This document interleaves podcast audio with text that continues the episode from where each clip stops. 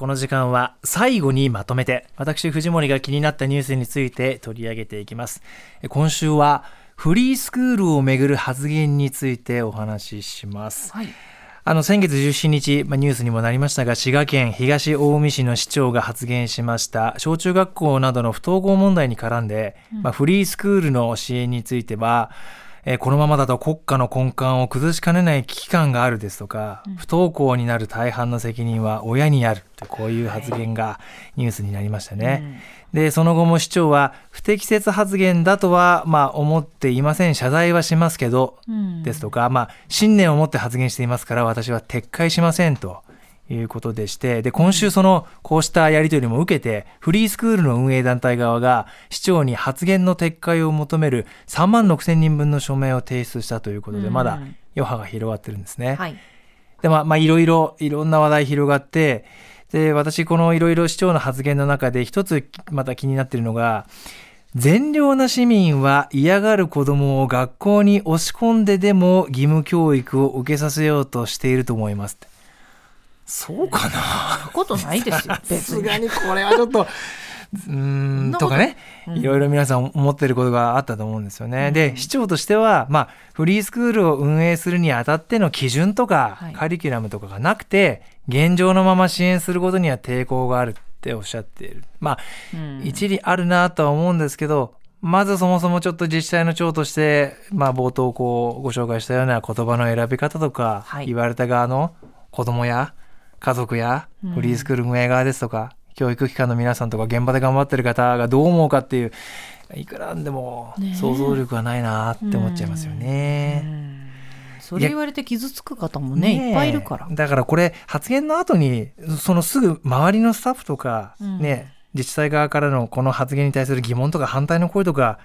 上がんなかったのかなっていうのもねちょっとまあ取材してませんけど、はいどうなんだろうなって気はしましたね。で、うん、まあ、確かにですねこれ7年前に文部科学省が多様で適切な学習活動の重要性を明記した法律を作ったはいではいるもののその安全基準とか学び方など一律に決まったものがないまま、まあ、現場そのフリースクールだったり、うん、その自治体に丸投げ状態になっていたのは、うん、まあ、確かで。まあ、これ自治体としても大変さは理解はできるんですけれど、で、今回この問題に関する一石を投じた形には、まあ、なりました。うん、え制度設計もきっともう大事だと思いますので、まあ、すぐにこう、整えていってほしいと思いますし、うん。ただ一方でこれ、あれもこれもじゃあその制度設計完璧なものをこう文章にまとめ上げて作り上げてからじゃあ支援をスタートさせようっていうのだとちょっと遅すぎると思うので、はい、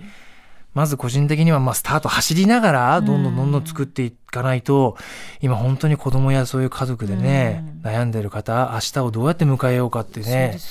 いう人がねいる中でなんとか少しでもスピード感持ってやってほしいなと思いました。うん。で、まあ、今年3月にも文科省は実際にもう誰一人残さない学びの保障に向けた不登校対策を発表していて、うん、学校とフリースクールの連携を強化しようよってもう言ってるので、うん。はいどんどんそれはもうね進めていっていかないといけない問題なんですよね。来年再来年って話じゃなくて、ね、今の問題ですからね。何ができるのかと。うん、で、まあ、そもそもですけど学校が義務教育の学びの場の全てであるっていう考え方をもう改めてそうじゃなくて選択肢を広げましょうよっていうことをね、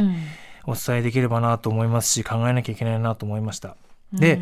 またこれ他方でなんですけど、はい、ちょっと考えてみてじゃ学校そのものをもっともっと楽しい学びやすい場にするために、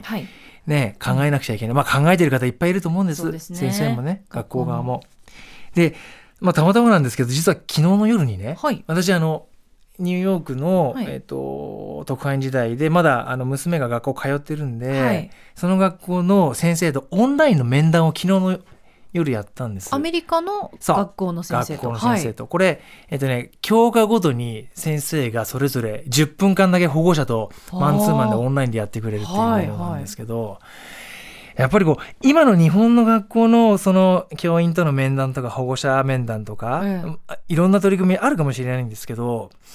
やっぱりびっくりしたのが先生がね、すごく楽しそうに話してくれるんです。娘のことを。あんたのお嬢さんこんなこと学校でやってんだって言って、オンライン上に画像とか動画を見せてくれて、はい、で昨日は3教科やったんです。英語と音楽と数学の、はいはい、音楽の先生はいきなりこう動画を見せてくれて、うん、お前の娘はこの音楽この動画を川の映像が流れて、うん、川が流れている自然の絵。これに自分で音楽をつけたんだ作曲したんだって、えー、自由にやらせたんだって言ってこういう曲を流したんだって聞かせてくれてえー、みたいなこんなことやってんだって。でしかもこういう表情でやってるその具体的なものをまず見せてくれてでそれぞれどういうふうに生き生きとやっていたかっていうのをこう見せてくれたり、評価を数値化してくれたりしていてこれがね日本でどこまでやってるのかなっていう何か参考にならないかな、学校が楽しいなと思えるようなことをやってくれてるんだなっていう気がしたんですよね。はい以上今朝の最後にまとめてお伝えしました。